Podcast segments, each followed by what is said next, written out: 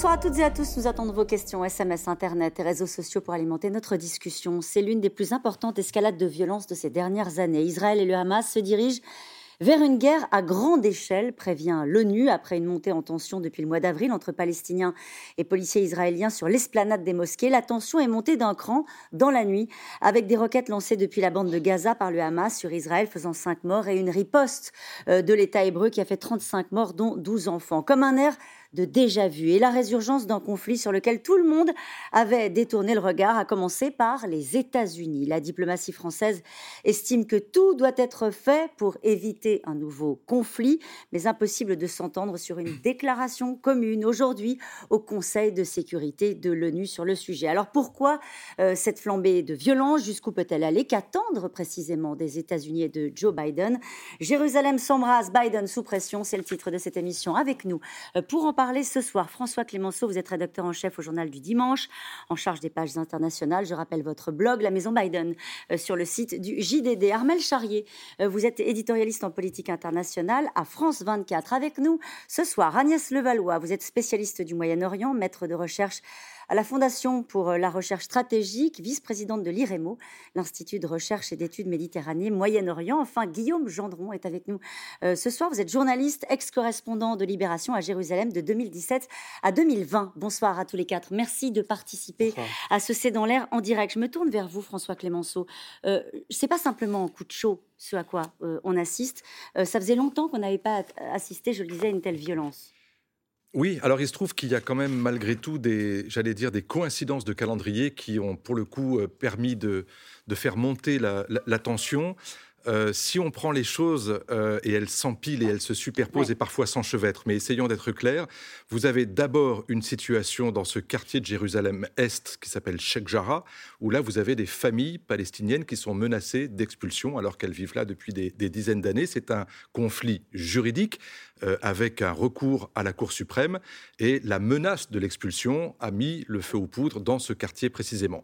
Vous avez d'autre part avec la fin du ramadan et les cérémonies de prière euh, à la grande mosquée de, Jérusalem, de la vieille ville de Jérusalem, sur l'esplanade des mosquées, le mont du Temple pour les Juifs, des provocations qui ont eu lieu, qui ne sont pas sans lien avec ce qui se passait également dans la ville, et lorsque la police est intervenue sur l'esplanade des mosquées, ça a, une fois de plus, attisé la colère, la riposte, les représailles et tout ce que l'on a vu depuis trois jours.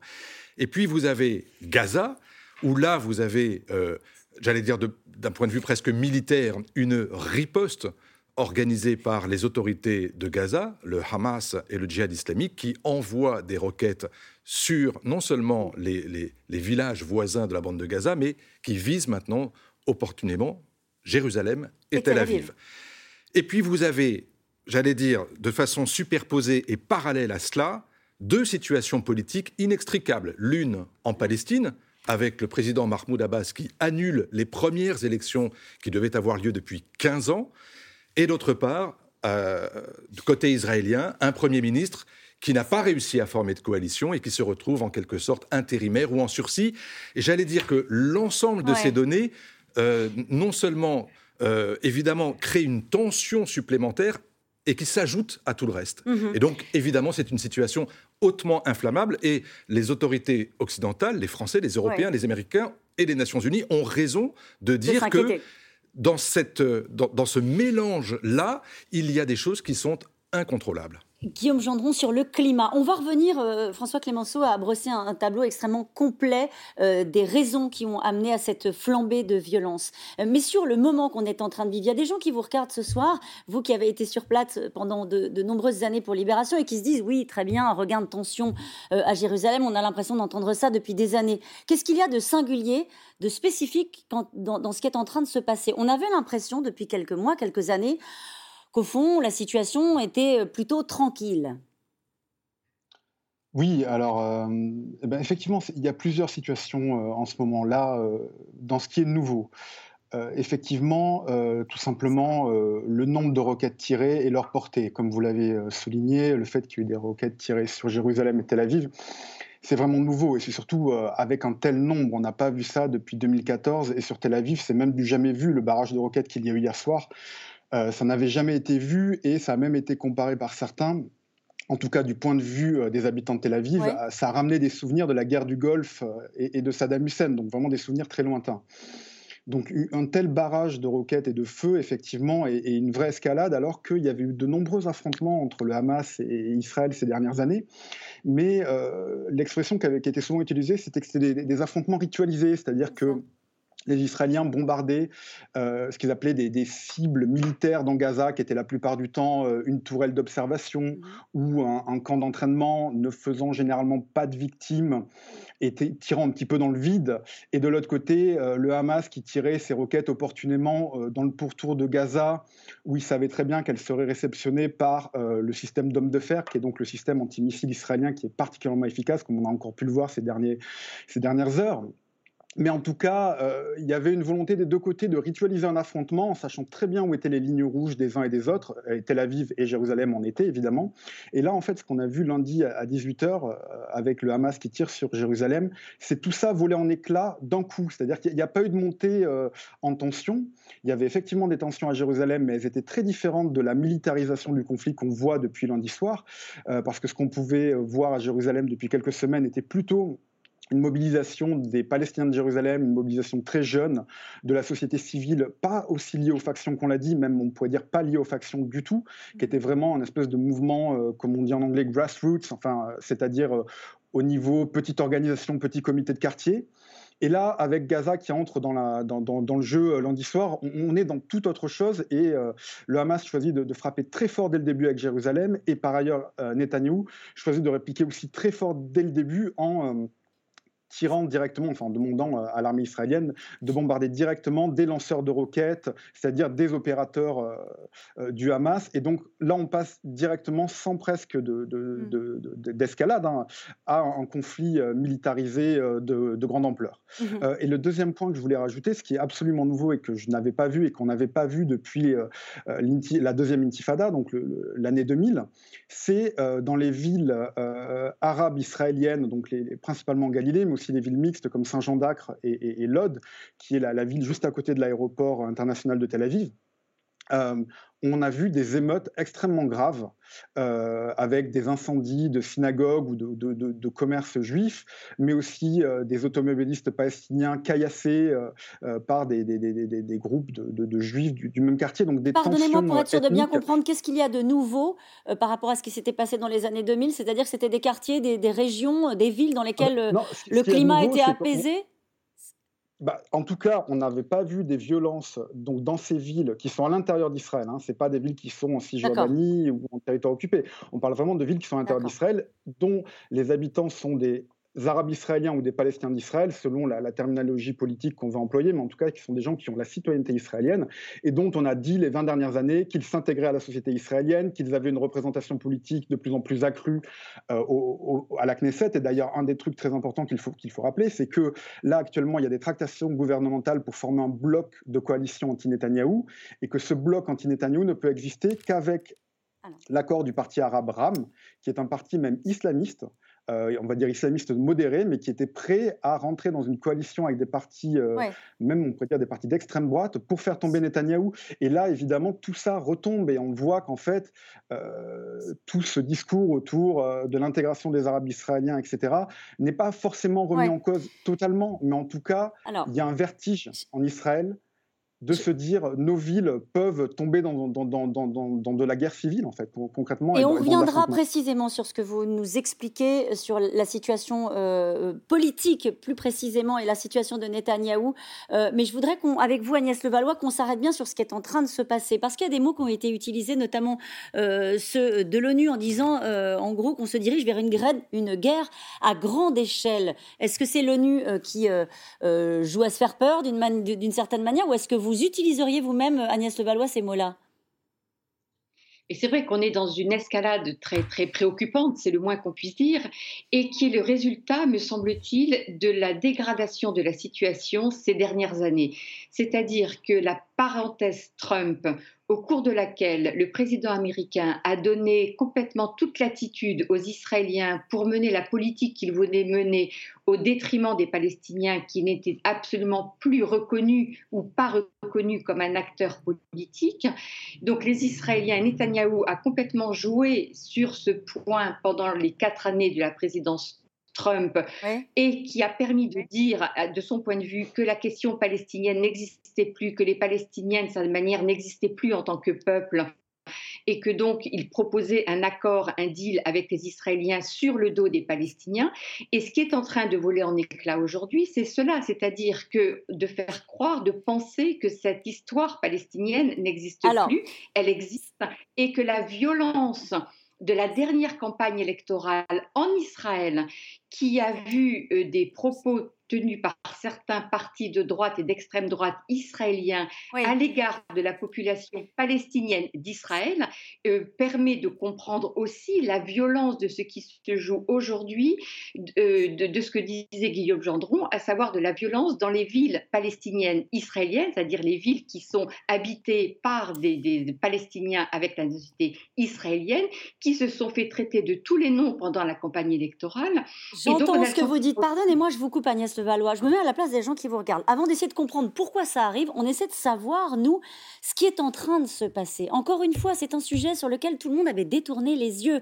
On va revenir, je vous assure, très longuement sur les raisons de cet embrasement. Mais j'aimerais comprendre, moi, là, encore une fois, la singularité. Je reviens sur ces mots qui ont été utilisés par l'ONU, disant euh, on se dirige vers une guerre à grande échelle. Il y a des déclarations de l'ensemble des diplomaties du monde entier qui nous expliquent qu'il faut absolument une désescalade Je vous repose la question, pardonnez-moi Agnès Levallois, mais est-ce que c'est un coup de chaud ou est-ce que c'est plus grave?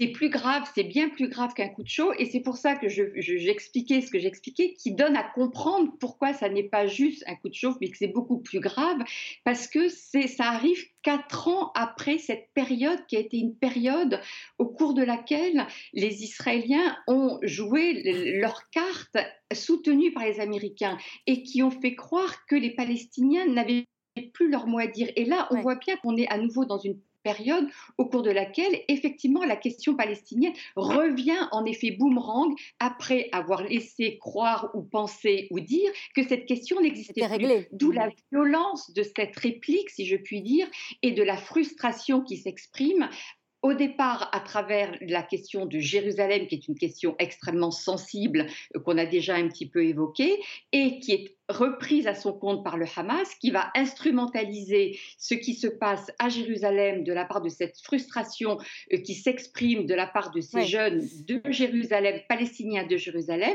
Et aujourd'hui, le Hamas va instrumentaliser. C'est pour ça que c'est très inquiétant ce qui est en train de se passer et que ça n'est pas simplement un coup de, de, colère ou un coup de chauffe, comme vous le dites, mais c'est bien plus grave que ça. Armel Charrier. Je pense que c'est vrai qu'il y a nous, on regarde ça depuis euh, l'Europe. Mmh. Euh, ce qui est intéressant, moi, j'ai passé des coups de fil ce matin à Tel Aviv, à Jérusalem, enfin, pour savoir un peu comment est-ce que les choses avaient été vécues. Et euh, j'ai eu, par exemple, deux témoignages de personnes qui sont à Tel Aviv, qui m'ont raconté comment est-ce qu'elles avaient vécu, en fait, ces mille roquettes qui passaient, en fait, au-dessus de leur tête. Alors, mille roquettes, pour se rendre compte, j'ai juste regardé, pendant la deuxième intifada, on en a tiré 4500 depuis la bande de Gaza. Donc, ça montre que là, il y a une accélération énorme en termes de munitions. Et donc, ce que m'ont dit les personnes, c'est que d'abord, euh, c'était juste impressionnant parce que c'était un feu d'artifice, mais que ce qui était d'une violence sans nom, c'était le vacarme épouvantable d'avoir ce déchaînement. Et ensuite, maintenant, chacun a des abris, en fait. À Tel Aviv, les maisons ont des abris. Donc, ils se sont précipités dans les abris. Et les familles ont des comportements différents. C'est-à-dire que dans l'une, ben, il manque des matelas parce que l'abri, on s'en est pas servi depuis un bon temps. Donc, en fait, il y a une famille de quatre, et ben, il n'y a qu'un matelas. Dans l'autre famille, ben, ils ont mis, en fait, tout le débat que vous avez dans la maison, bah, vous mettez dans l'abri. Et là, d'un seul coup, eh ben, ils s'énervent pas.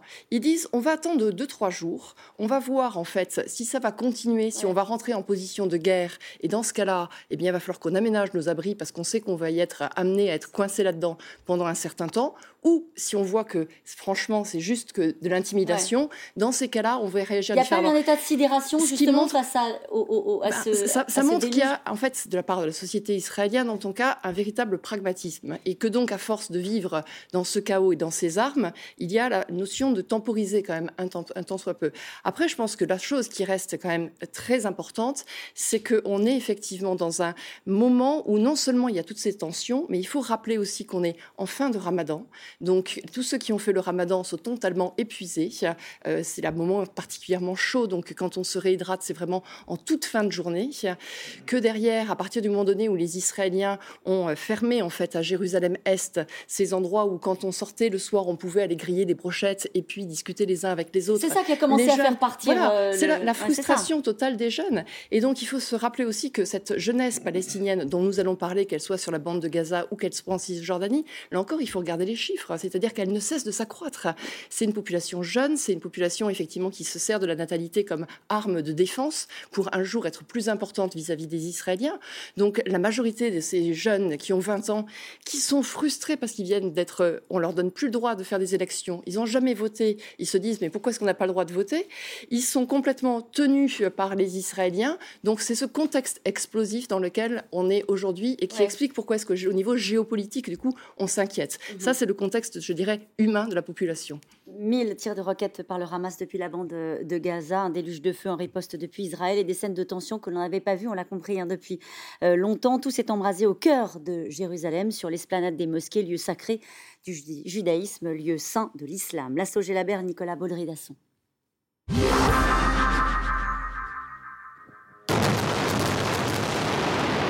Ce matin encore, Israël continue de riposter à coups de missiles sur Gaza. Conséquence d'une spirale de violence entre l'État hébreu et le Hamas palestinien. En 48 heures, 1000 roquettes ont été tirées depuis la bande de Gaza vers Israël. Parmi les villes touchées, celle d'Ashkelon, où deux femmes ont été tuées. En tout, six Israéliens ont perdu la vie. Le leader du Hamas reste intransigeant.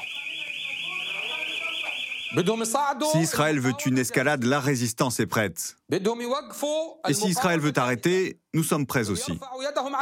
S'ils veulent cesser d'occuper Jérusalem, nous sommes prêts. C'est le message que nous avons à livrer à tous ceux qui sont impliqués. Hier, à Gaza, un immeuble d'une douzaine d'étages situé en plein cœur de la ville, a été pulvérisé par les frappes israéliennes. Les responsables du mouvement islamiste y avaient leur bureau. Bilan provisoire, 53 morts, dont 14 enfants. Benjamin Netanyahou reste inflexible. Nous sommes au sommet d'une campagne militaire. Les forces de défense israéliennes ont exécuté des centaines d'attaques contre le Hamas et le djihad islamique à Gaza. Nous avons ciblé des commandants et avons atteint un bon nombre de nos objectifs.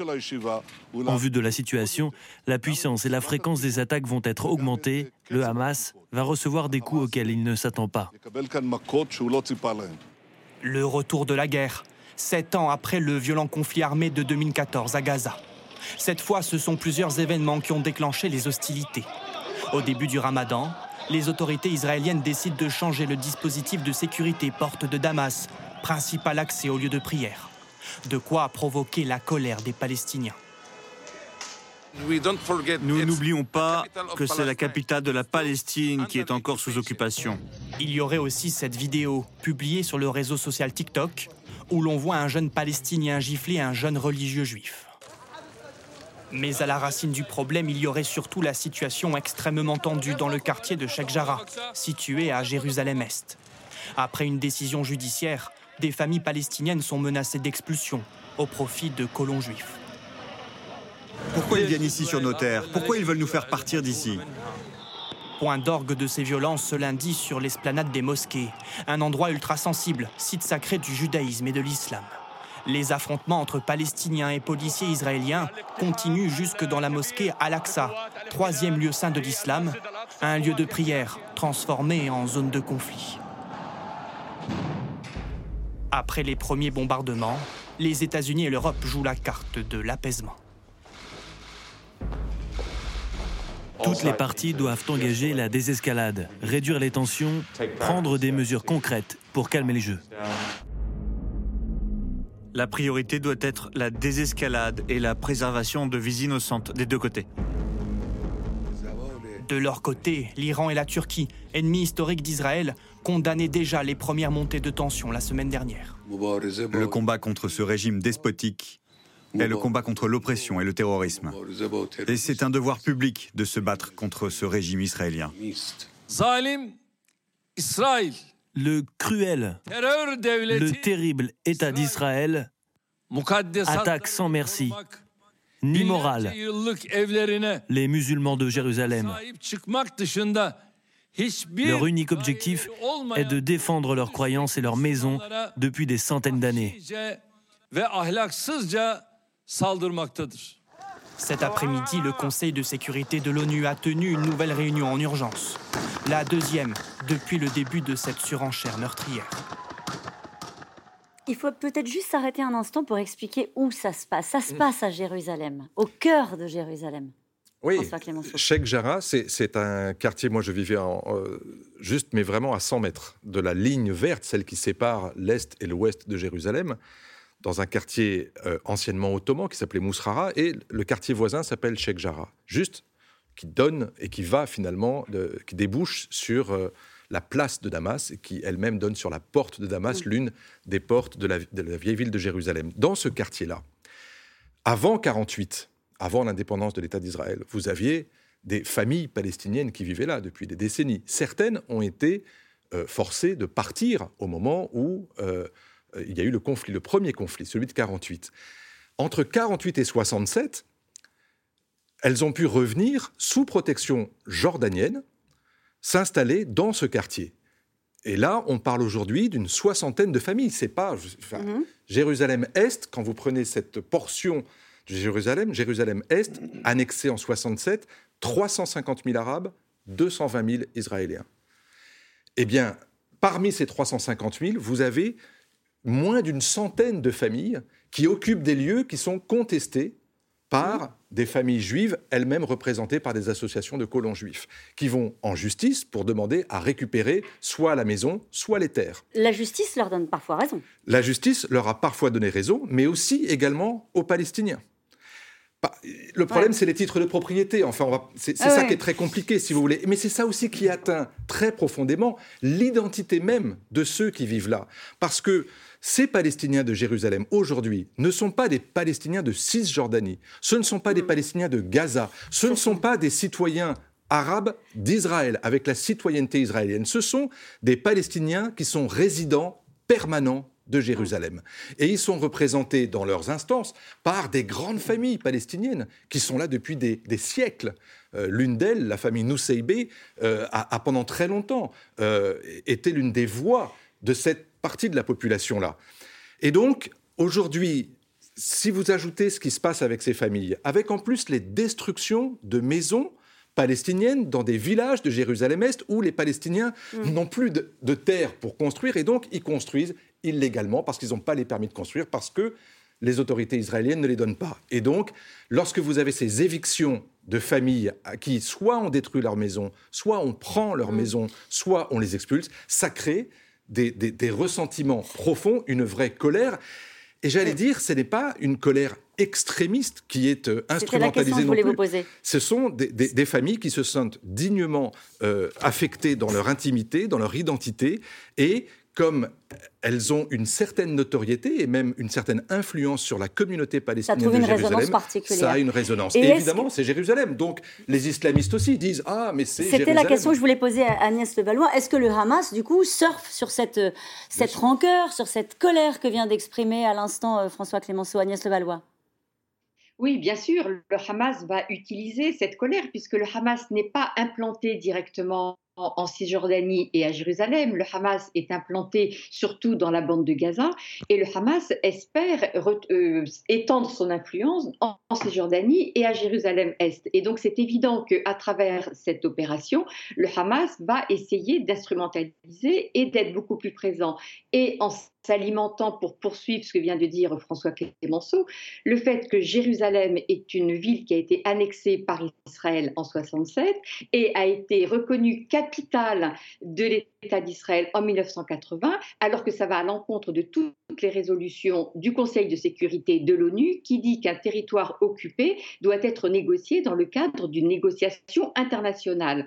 Or, le déclenchement aussi de la violence se fait le jour où les Israéliens considèrent c'est une journée tous les ans fêtée par les Israéliens, comme quoi c'est la journée de Jérusalem. Et donc cette reconnaissance de Jérusalem se fait au détriment des droits des Palestiniens, puisque ça a été annexé et reconnu capitale de l'État d'Israël à l'encontre de ce droit international. Et donc tous ces arguments, ça donne évidemment du grain à moudre au Hamas, qui se présente comme étant celui qui va défendre le droit des Palestiniens. Il leur rend service, Agnès Levallois?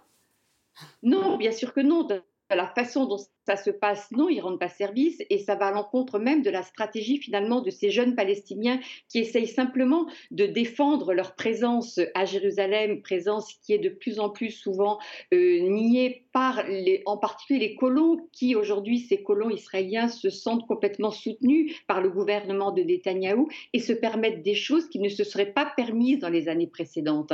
Et c'est ça qui fait aussi que la tension est beaucoup plus forte aujourd'hui qu'elle ne l'était précédemment, parce parce que des colons, maintenant, peuvent aller dans les villes, dans les rues de Jérusalem-Est en criant mort aux Arabes. Et donc, c'est ça aussi contre quoi les jeunes Palestiniens euh, se battent, estimant que cette ville, une partie de cette ville, ils ont tout légitimité à y vivre, et c'est chez eux autant que, que pour des Israéliens, et qu'on leur dénie ce droit de vivre dans cette partie. Je, je précise, je précise Agnès Levallois, que ce que vous nous expliquez là est, est, aussi la position qui est défendue par les diplomaties européennes. Je rappelle que le 6 mai, euh, Paris, Berlin, Londres, Madrid ont demandé à Israël de mettre fin à sa politique d'extension des colonies et de cesser les expulsions à Jérusalem-Est. Oui, c'est vraiment la question qui se pose et qui revient et, qui est la question coloniale. C'est une pure question coloniale, à savoir que vous avez un État qui a, là en l'occurrence Israël, qui a annexé cette ville de Jérusalem, alors que le sort, le statut de Jérusalem doit être réglé dans le cadre de négociations euh, acceptées par l'ensemble des parties. Or là, c'est un fait accompli et qui est tous les jours accentué par la volonté de ces colons mmh qui... Euh, grignotent le territoire de Jérusalem-Est tous les jours un peu plus, en estimant que cette terre leur appartient, alors qu'il y a des familles palestiniennes qui habitent aussi là depuis des décennies, des siècles, et qui sont tout à fait légitimes aussi à habiter sur ce territoire. c'est une position, encore une fois, qui est défendue, mais il y a un débat, y compris d'ailleurs un débat politique qui est en train d'émerger euh, en France sur cette question-là. Depuis toujours, ça se passe de la même manière. Mais je vous donne euh, quelques réactions. Aucune équidistance n'est possible, euh, dit Manuel Valls sur le sujet. On a une partie de la classe politique française, notamment à droite, qui s'est emparée du sujet et qui dit, en, gros, qui défend la Israël et la démocratie, considérant qu'Israël a été été euh, attaqué, c'est aussi euh, une réaction qu'on a, qu'on a retrouvée euh, à Berlin. Oui, mais en même temps, tout le monde est d'accord pour dire que, en ce qui concerne les évictions de Palestiniens à Jérusalem-Est, il y a là un problème qui n'appartient pas uniquement à la souveraineté de l'État d'Israël, c'est un problème international parce que on parle de Jérusalem est qui a été annexé. L'histoire de Gaza, encore une fois, est une autre affaire qui vient se greffer là-dessus et qui envenime la situation. Je rappelle juste que lorsque ces familles de Palestiniens ont saisi le procureur général d'Israël pour leur demander de faire valoir leurs droits et d'aller à la Cour suprême, le procureur général a demandé une enquête au service de sécurité israélien. Et les, documents qui lui ont été remis et qui sont sous scellés, mais selon certaines sources de presse israéliennes, dans ces documents des services de sécurité, il est indiqué que si jamais la Cour suprême donne droit aux associations de colons juifs au détriment des familles palestiniennes, on ouvre une boîte de Pandore. On ouvre la voie mm. à la violence, à l'instabilité, à l'insécurité et pourquoi pas effectivement au conflit. Donc vous voyez bien que c'est un sujet extrêmement sensible et qui pour le coup est différent, même s'il est concomitant, il est différent de ce qui, se, passe lorsque Gaza attaque Israël. Euh, comment le Hamas est-il perçu par la population palestinienne C'est Franck de Paris qui nous pose cette question et elle est pour vous, euh, Guillaume Gendron. Comment le Hamas est perçu? Euh, ben, En fait, tout dépend de à quel Palestinien on demande. Alors expliquez-nous. Euh, ben, euh, il faut déjà rappeler, ça a déjà été fait un petit peu dans l'émission, mais aujourd'hui, la nation palestinienne, elle est, elle est, profondément fragmentée. Il y a donc Gaza qui est sous blocus et qui est aux mains du Hamas, Ensuite, on a la Cisjordanie, qui est donc les territoires occupés et qui sont sous la, gouverne de l'autorité palestinienne de Mahmoud Abbas, qui est lui du Fatah, qui est le parti nationaliste laïque, euh, enfin la faction nationaliste laïque fondée par Yasser Arafat. Euh, et ensuite, on a les Palestiniens de Jérusalem qui, comme l'a souligné François Clémenceau, ont un statut très particulier, c'est-à-dire qu'ils sont apatrides, en fait, techniquement. Ils sont considérés comme résidents de Jérusalem-Est, mais pas comme des citoyens palestiniens de Cisjordanie, ni comme des citoyens arabes israéliens ou palestiniens d'Israël. Et donc, en fait, selon là où on est, on n'aura pas forcément la, même vue du Hamas. Donc, effectivement, en Cisjordanie, le Hamas est, populaire d'une certaine manière parce qu'il est vu comme les derniers qui défendent encore euh, la nation palestinienne contre l'agresseur israélien et que Mahmoud Abbas est honni par son peuple et considéré comme un collaborateur, comme quelqu'un qui est un autocrate au pouvoir depuis 15 ans et qui n'a fait que se coucher devant Israël. Après, on, peut débattre de, la justesse de ce, diagnostic, mais en tout cas, c'est comme ça qu'il est perçu. Mm-hmm. De la même manière à Gaza, euh, évidemment, le, Hamas a été porté au pouvoir euh, lors de. C'était en 2006, mais depuis, évidemment, il y a une contestation du, Hamas qui avait lieu d'ailleurs il y a deux ans, qui avait été très sévèrement réprimée par le Hamas. Donc, le Hamas n'est pas non plus euh, porté au nu par les Palestiniens à Gaza. Mais je, trouve que c'est un petit peu compliqué de, répondre à cette question, de dire en gros, euh, est-ce que les Palestiniens doivent se désolidariser du Hamas pour avancer leur cause? Euh, Bien sûr, euh, la, plupart des, Palestiniens ne, sont mal représentés par ces attaques de roquettes, par ce groupe qui est considéré comme, comme terroriste par le, reste du monde. Et d'ailleurs aussi, ce qu'il faut vraiment rappeler, c'est que jusqu'à lundi 18h, quand le Hamas décide de tirer ses roquettes à Jérusalem, la mobilisation qui est à Jérusalem de la société civile palestinienne, elle est hors des factions. Elle n'est ni Fatah, elle n'est pas Hamas, elle, n'est même pas islamiste d'ailleurs. Hein. Euh, évidemment, il y a des éléments religieux là-dedans, il faut absolument pas le nier, mais il y a aussi une grande part euh, de la jeunesse palestinienne aujourd'hui qui est très éduquée, qui calque euh, ses combats sur Black Lives Matter aux États-Unis, sur le mouvement, les mouvements décolonialistes, décoloniaux, pardon, et, qui ne se, se voit pas forcément dans l'agenda islamiste du Hamas, mais par contre qui se voit dans un une volonté de résistance à, à ce qu'ils considèrent comme la, la, colonisation. Et surtout, je pense qu'il faut souligner un dernier point, c'est que le processus de paix qui est moribond, enfin on l'a répété tellement de fois, euh, et, la parenthèse Trump où euh, Israël a pu euh, abattre absolument toutes ses cartes et, et quelque part signifier aux Palestiniens que, que leur cause était morte, mm. n'était plus entendue, a fait qu'aujourd'hui on est revenu en arrière et que les Palestiniens dans leur ensemble ne croient plus en une solution à deux États et reviennent vers un souhait de tout remettre sur la table et de se dire, bah écoutez, pourquoi pas un État euh, pourquoi pas euh, arrêter avec cette histoire d'un État juif, un État palestinien Faisons un État de la Méditerranée au Jourdain sur tout le territoire, qui évidemment, la démographie aidant, sera un, État arabe, ce qui signifie donc la, fin de l'État hébreu. Et donc, en fait, on, revient à ça. Et donc, et donc tout ça, fait que, plus évidemment le, fait qu'il n'y ait pas d'élection, qu'il n'y a pas de vie politique aujourd'hui en Palestine, que ce soit à Gaza ou, en Cisjordanie, fait que les, Palestiniens se mobilisent sur des micro-combats comme Sherjara, où ils se disent on peut gagner, c'est-à-dire on peut euh, garder cette famille dans son logement euh, et se concentre sur ce genre de choses. Et, c'est pour ça que ça devient des, des cas comme Sherjara qui sont présentés par Israël comme des, des, petites euh, choses anecdotiques, des différents immobiliers prennent une telle ampleur. Mmh il, y a, une part euh, de, symbole aussi euh, dans, cette lutte de cette jeunesse palestinienne. Quel, rôle joue Benjamin Netanyahou dans ce, dans ce moment-là? Vous parliez de la situation politique des Palestiniens qui avaient été privés d'élections depuis 15 ans. C'est compliqué aussi hein, du côté de, Benjamin Netanyahou et de la situation politique en Israël. Est-ce que ça ajoute à la confusion et à cette escalade de violence? Certainement, ça permet d'attiser encore un petit peu le feu, parce que Benjamin Netanyahou, c'est le seul qui a une vraie carte à jouer dans cette situation euh, la plus déplorable qui soit, parce qu'il euh, sauve sa peau, et Benjamin Netanyahou, il est extrêmement pragmatique et il est extrêmement habile à sauver sa peau. Pourquoi est-ce qu'il sauve sa peau? Parce que euh, les dernières élections ne l'ont pas porté au nu, c'est pas lui qui a remporté le siège qui fera que du coup il va pouvoir mener un gouvernement, et que donc il est dans une zone d'attente, puisque normalement c'est au mois de juin que le centre doit faire son, la pierre doit faire son gouvernement.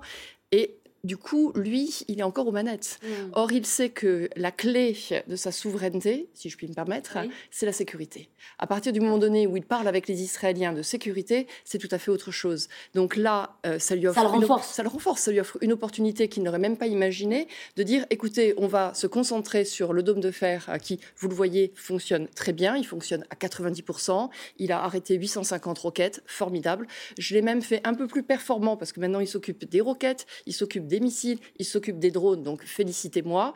On a eu cinq euh, Israéliens qui ont été tués, donc il est hors de question que je tende la main au Hamas. On dit quand, là que dernièrement le Hamas a demandé le cessez-le-feu, qu'il l'a refusé euh, parce que justement il ne veut pas en entendre parler, il veut continuer à bombarder. Donc ça lui offre ce temps-là. C'est ça en fait la complexité dont parlait François au début de l'émission, c'est qu'en fait dans les deux cas c'est de la politique intérieure. Les Israéliens ont intérêt à ce qu'il faut attiser le feu et les Palestiniens de l'autre côté ont parfaitement compris ça aussi parce que le Hamas, avec le djihad islamique, joue sa carte parce que clairement, qu'est-ce qu'on a compris en, dessous des cartes du fait que Mahmoud Abbas arrête les élections palestiniennes? Tout simplement que le Hamas allait gagner. Que le Hamas n'allait pas seulement gagner à Gaza, il allait gagner aussi en partie dans la Cisjordanie. Et là, on est en train de se rendre compte qu'en plus, comme on est sur une population euh, palestinienne qui est en train de grossir, on est à quand même 2 millions euh, dans la bande de Gaza et 3 millions dans la Cisjordanie, 5 millions en tout. On se rend compte en plus qu'il y a des aides financières qui arrivent, des aides financières que ça vienne par le Qatar, que ça vienne euh, par la Turquie, que ça vienne par l'Iran. Enfin, il y a des personnes derrière qui sont aux manettes et qui font actionner les choses. Et donc, le point central de Jérusalem-Est s'explique aussi en politique intérieure palestinienne, parce que pourquoi est-ce que finalement euh, c'était si compliqué que ça de mettre des bureaux, des urnes à Jérusalem-Est pour ces élections palestiniennes? C'est parce que ça n'allait pas être un bulletin qui allait être pour le Fatah. C'est parce que vraisemblablement il y allait avoir un bulletin pour le, pour le, pour le Hamas.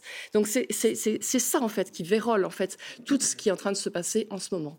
Et les yeux sont maintenant tournés vers Washington et vers la nouvelle administration Biden. Donald Trump avait donné, euh, on l'a dit tout à l'heure, hein, de nombreux gages à la droite israélienne en allant jusqu'à installer son ambassade à Jérusalem. L'histoire américaine est jalonnée de présidents qui ont voulu arracher la paix et qui sont parfois passés si près du but. Romain Besnénou, Christophe Roquet.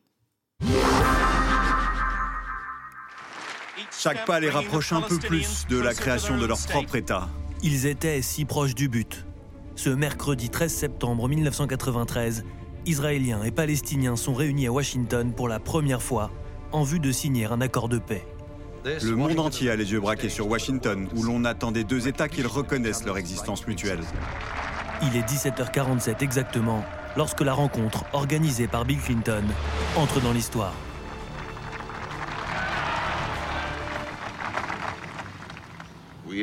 Nous sommes ici pour essayer de mettre fin aux hostilités. Le combat pour la paix est le plus difficile de notre vie. La poignée de main entre Yasser Arafat et Yitzhak Rabin devient immédiatement un symbole. L'espoir d'une paix entre Israël et l'autorité palestinienne sous l'égide américaine. Enfin est venu le temps où Israël sera en sécurité et où le peuple palestinien écrira sa propre destinée. Mais rien ne se passe comme prévu. Deux ans plus tard, le leader israélien est assassiné par un juif extrémiste de deux balles dans le dos. C'était l'un des plus courageux leaders d'Israël. C'était un artisan de la paix. La paix s'éloigne année après année. À la fin de son mandat, Bill Clinton tente de relancer le processus, mais ses efforts sont étouffés par la seconde intifada et l'accélération de la colonisation israélienne. Les accords d'Oslo de 93 sont enterrés. Des années plus tard, George W. Bush reprend le flambeau et appelle à la création d'un État palestinien avant la fin de son mandat. Il est intenable pour les Israéliens de vivre dans la terreur. Il est intenable pour les Palestiniens de vivre dans la misère et l'occupation. Ma vision, c'est deux États vivant côte à côte, en paix et dans la sécurité. Mais après des dizaines de réunions, les discussions piétinent autour de la colonisation, du Hamas et des réfugiés palestiniens. En 2008, l'autorité palestinienne se retire des négociations après l'offensive israélienne à Gaza. L'espoir renaît encore avec l'élection de Barack Obama. Mais ni lui, ni John Kerry ne parviendront à faire bouger les lignes. Au contraire, Obama est accusé par la gauche américaine de baisser les bras et d'être trop tolérant avec la droite israélienne. Il n'y a aucun autre dirigeant étranger que j'ai rencontré aussi souvent et je pense que c'est un témoignage du lien extraordinaire qui unit les États-Unis et Israël. Le vrai changement du côté de la Maison-Blanche viendra en fait de Donald Trump. Premier président américain à ne pas favoriser la solution à deux États, il est aussi le premier à se rendre au mur des lamentations en 2017 à Jérusalem. Peu avant une annonce historique qui déclenchera de nouvelles tensions sur le terrain. J'ordonne au département d'État de commencer à préparer le déménagement de l'ambassade américaine de Tel Aviv à Jérusalem.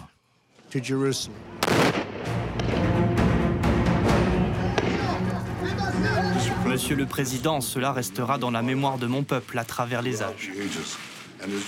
Les autres en ont toujours parlé, mais vous, vous l'avez fait. Cette décision, le nouveau président américain Joe Biden ne compte pas y toucher.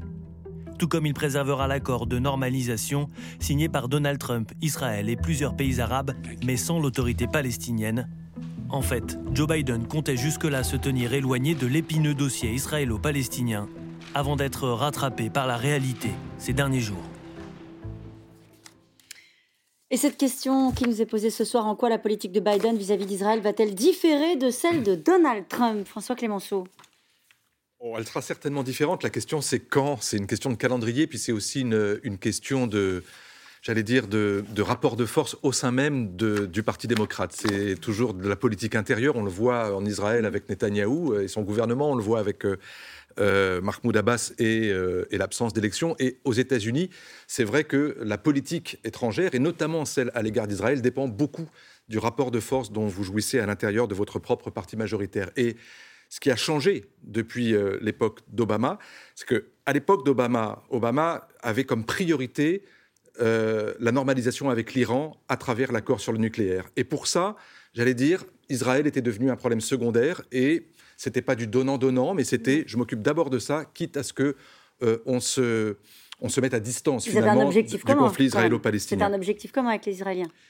Non, vis-à-vis de l'Iran. Parce que pour le coup, Netanyahou était très hostile à la négociation avec l'Iran et on a beaucoup voulu à Barack Obama.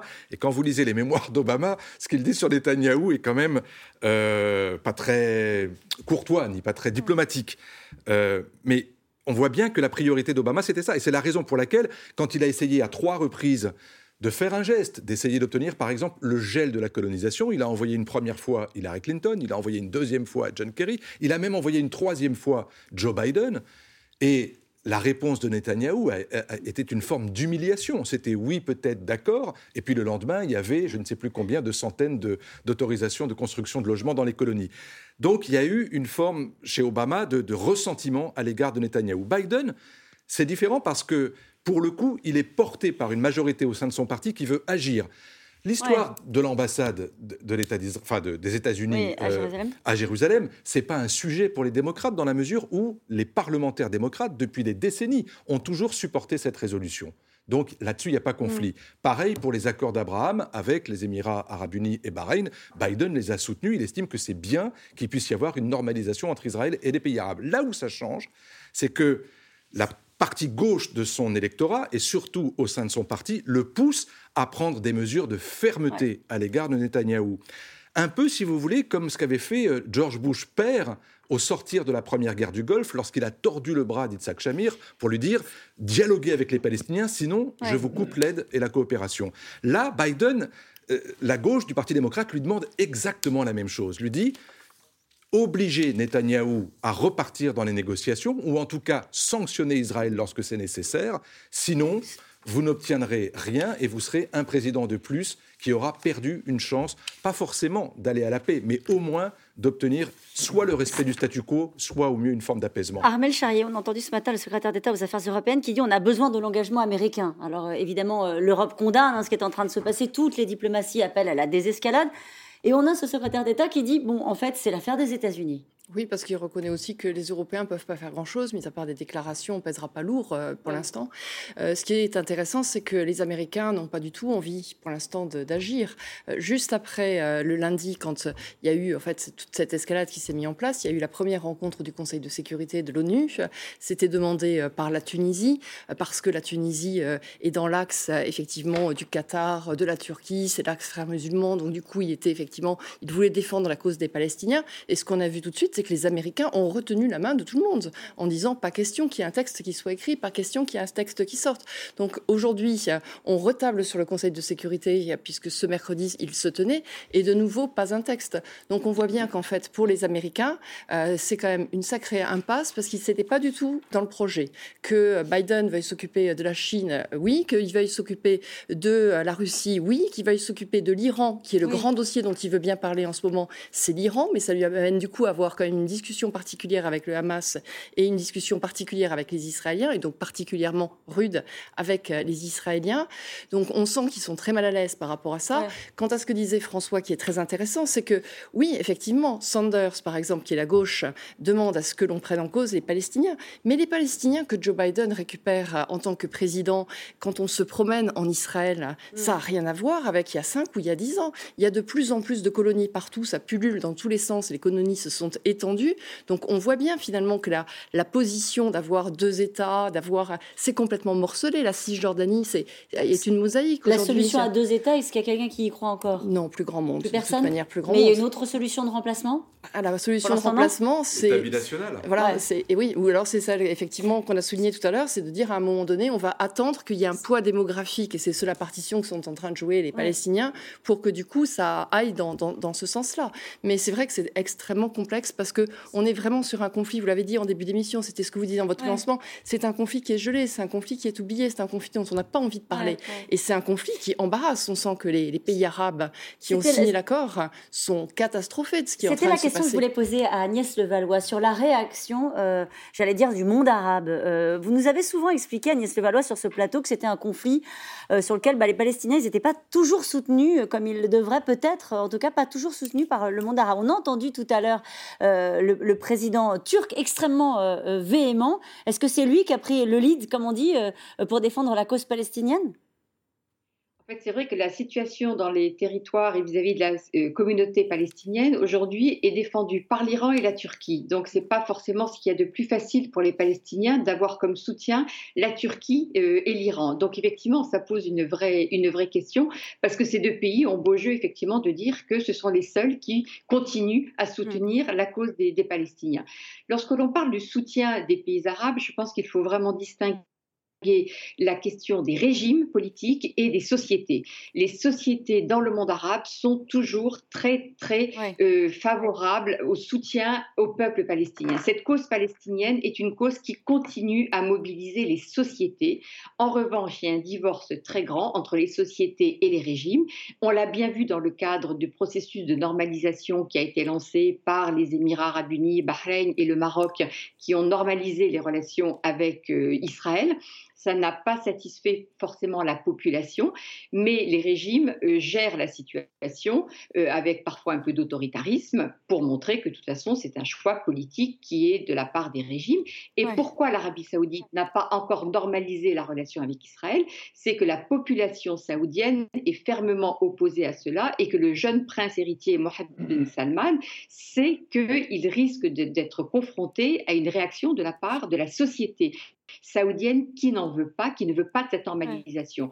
Dans le cas des Émirats, vous n'avez même pas un million d'habitants et donc la, famille royale régnante a réussi à gérer la situation, même si on sait qu'il y a quelques Émiriens qui ne sont pas d'accord. Donc il y a vraiment un hiatus entre les sociétés et le pouvoir et que c'est vrai que vous allez me dire que les sociétés n'ont pas beaucoup bougé au moment de la normalisation avec Israël, parce que c'est vrai qu'il y a aussi un épuisement de, la part de, dans le monde arabe aujourd'hui, après les soulèvements de 2011 ou 2019. la pandémie de Covid aussi, évidemment, complique la vie des populations avec l'interdiction de, de, rassemblement. Et mm. donc, c'est vrai que les régimes aussi ont profité, ont surfé sur la question de la pandémie pour interdire des rassemblements qui auraient permis d'exprimer un rejet de cette normalisation. Donc c'est vrai que c'est une question qui est encore toujours sensible, même si certains ont cru qu'on pouvait complètement la mettre de côté, mais elle ressurgit. Alors il y a ceux qui, vers lesquels on peut aller essayer de trouver euh, de l'apaisement. Vous avez compris, enfin voilà, depuis le début qu'il n'y a pas de solution euh, euh, évidemment évidente. On parlait de la solution à deux États qui est totalement écartée. Guillaume Gendron, qui souffle sur les braises dans ce dossier? Est-ce que l'Iran souffle sous les, sur les braises?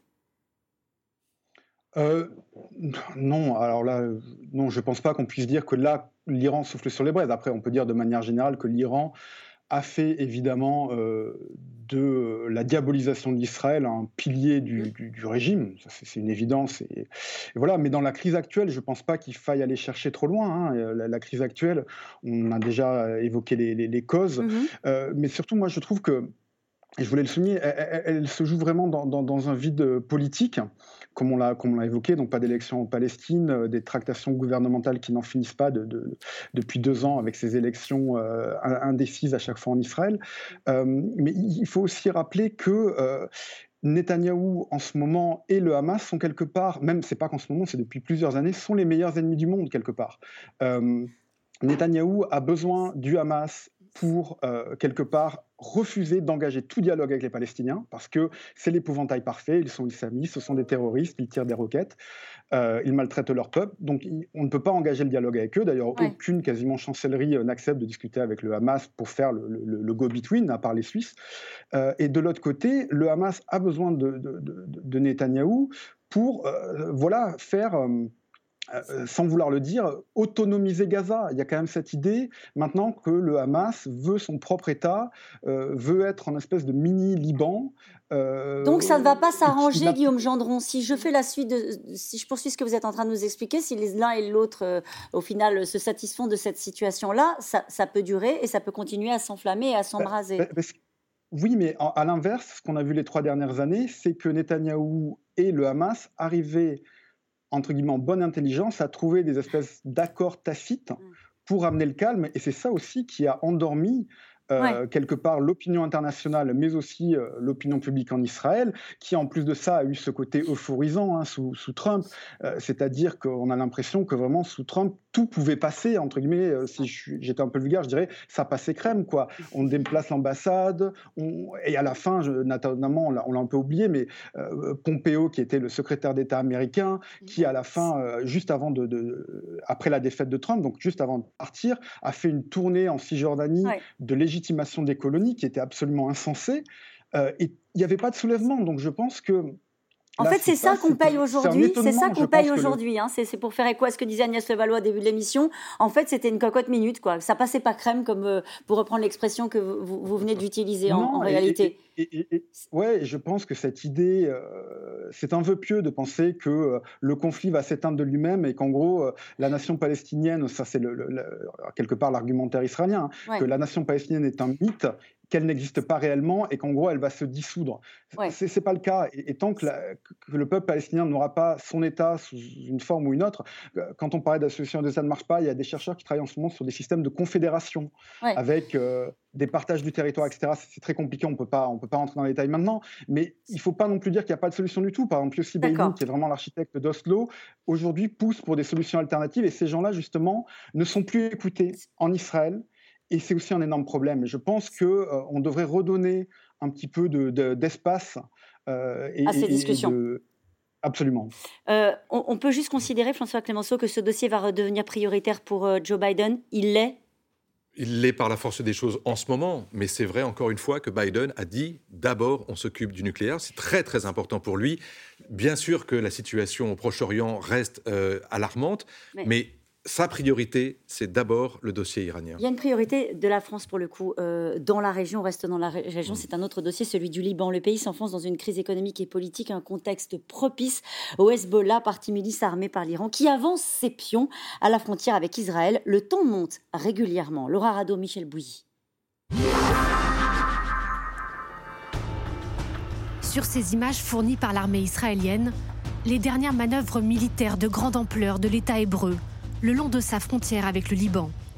Une démonstration de force et surtout un entraînement en cas d'affrontement avec l'ennemi chiite du Hezbollah.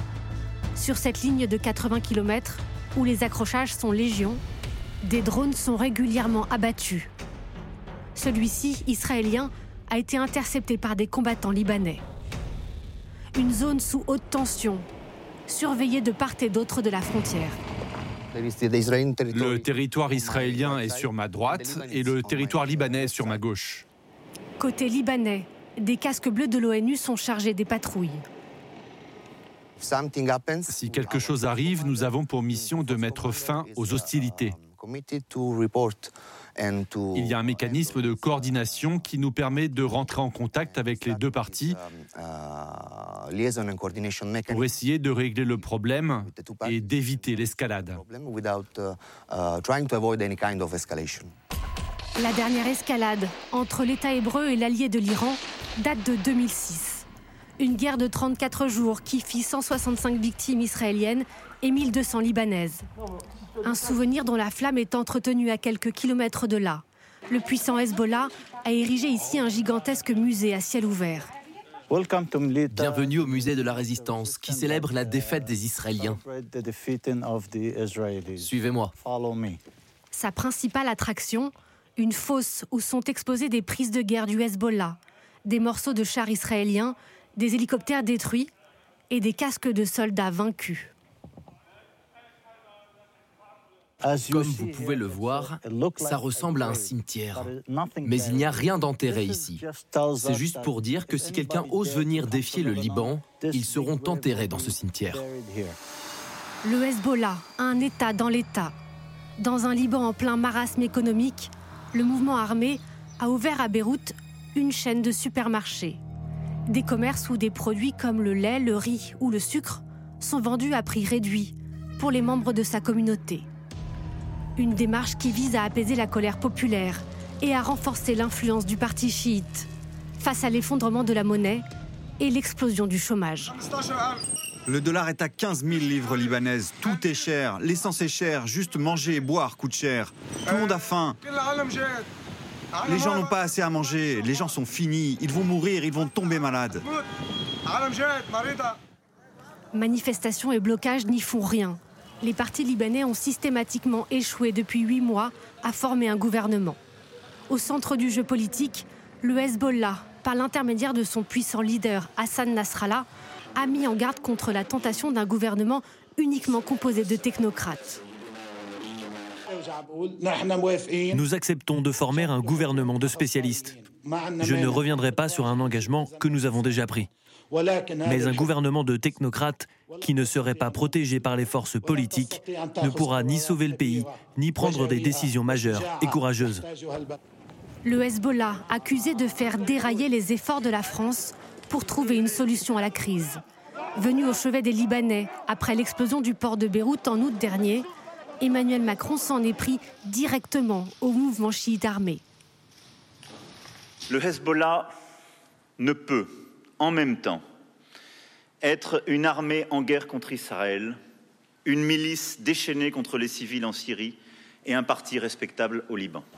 Selon l'Élysée, Emmanuel Macron devrait se rendre pour la troisième fois en un an dans le pays du Cèdre. Faute d'avancée politique, la France se dit prête à prendre des sanctions contre les responsables qui continueraient de bloquer le chemin des réformes. Euh, Armel Charrier, pour faire suite à, ce reportage, euh, l'affaiblissement euh, de la, déliquescence même de ce qui est du Liban en ce moment. On a vu la situation économique, la situation politique. C'est un problème, on l'a vu pour la France, mais est-ce que c'est un problème aussi pour Israël? C'est un problème pour Israël parce que c'est à la frontière d'Israël. Donc forcément, ça fait partie des choses qu'elle aime quand même avoir sur son contrôle. Euh, c'est pas le problème aussi fortement qu'on peut l'avoir, certes, vu de la France ou les choses comme ça. Mais il n'empêche que, au départ, Israël, elle avait quand même deux ennemis. Un ennemi qu'elle contrôlait bien, c'était la Syrie. Donc c'était son ennemi qu'elle le nommait comme ça. Mais au moins, elle savait comment fonctionnait le régime, comment est-ce qu'il était régi, etc. Elle l'a vu s'effondrer. Au départ, elle était un peu embêtée. Israël était quand même un peu embêté. Bon, maintenant, on, gère un peu la situation. Là, euh, au Liban, l'effondrement, on le connaît quand même depuis longtemps. Le système de corruption, on le connaît depuis longtemps. La place du Hezbollah, euh, voilà, du terrain. Voilà, François Clémenceau le soulignait tout à l'heure en aparté, mais euh, elle est là fondamentalement. Et donc, de toute manière, c'est pas un changement. Mais si ce pays part complètement à volo, il n'empêche que c'est quand même la frontière israélienne. Donc, ça fait partie des choses quand même sur lesquelles il y a une sensibilité. Oui, il y a trois sujets qui intéressent Israël avec le Liban. Le premier, c'est évidemment la frontière. Et de ce point de vue-là, les choses s'arrangent. On discute aujourd'hui, même de façon indirecte, entre Israéliens et Libanais pour avoir un contour définitif de la frontière. Ça, c'est un progrès par rapport à des années passées. Deuxièmement, l'économique et l'énergétique. Aujourd'hui, il y a une, j'allais dire, un conflit. Il y a un sujet sur le partage des eaux maritimes entre le Liban et Israël pour aller exploiter le gaz. Et vous avez vu ce que ça a pu donner lorsque la Turquie essayait d'aller au-delà de sa propre zone maritime. Et puis, il y a un troisième sujet, c'est évidemment l'Iran. Et on y revient toujours là. Pourquoi? Parce que tant que l'Iran constituera une menace quasi existentielle pour Israël, le Hezbollah étant considéré comme le bras armé de l'Iran dans la région, ce sera un sujet. Mais en même temps, le Hezbollah a bien compris que s'attaquer à Israël, euh, j'allais dire, à tout bout de champ, ne servait pas ses propres intérêts.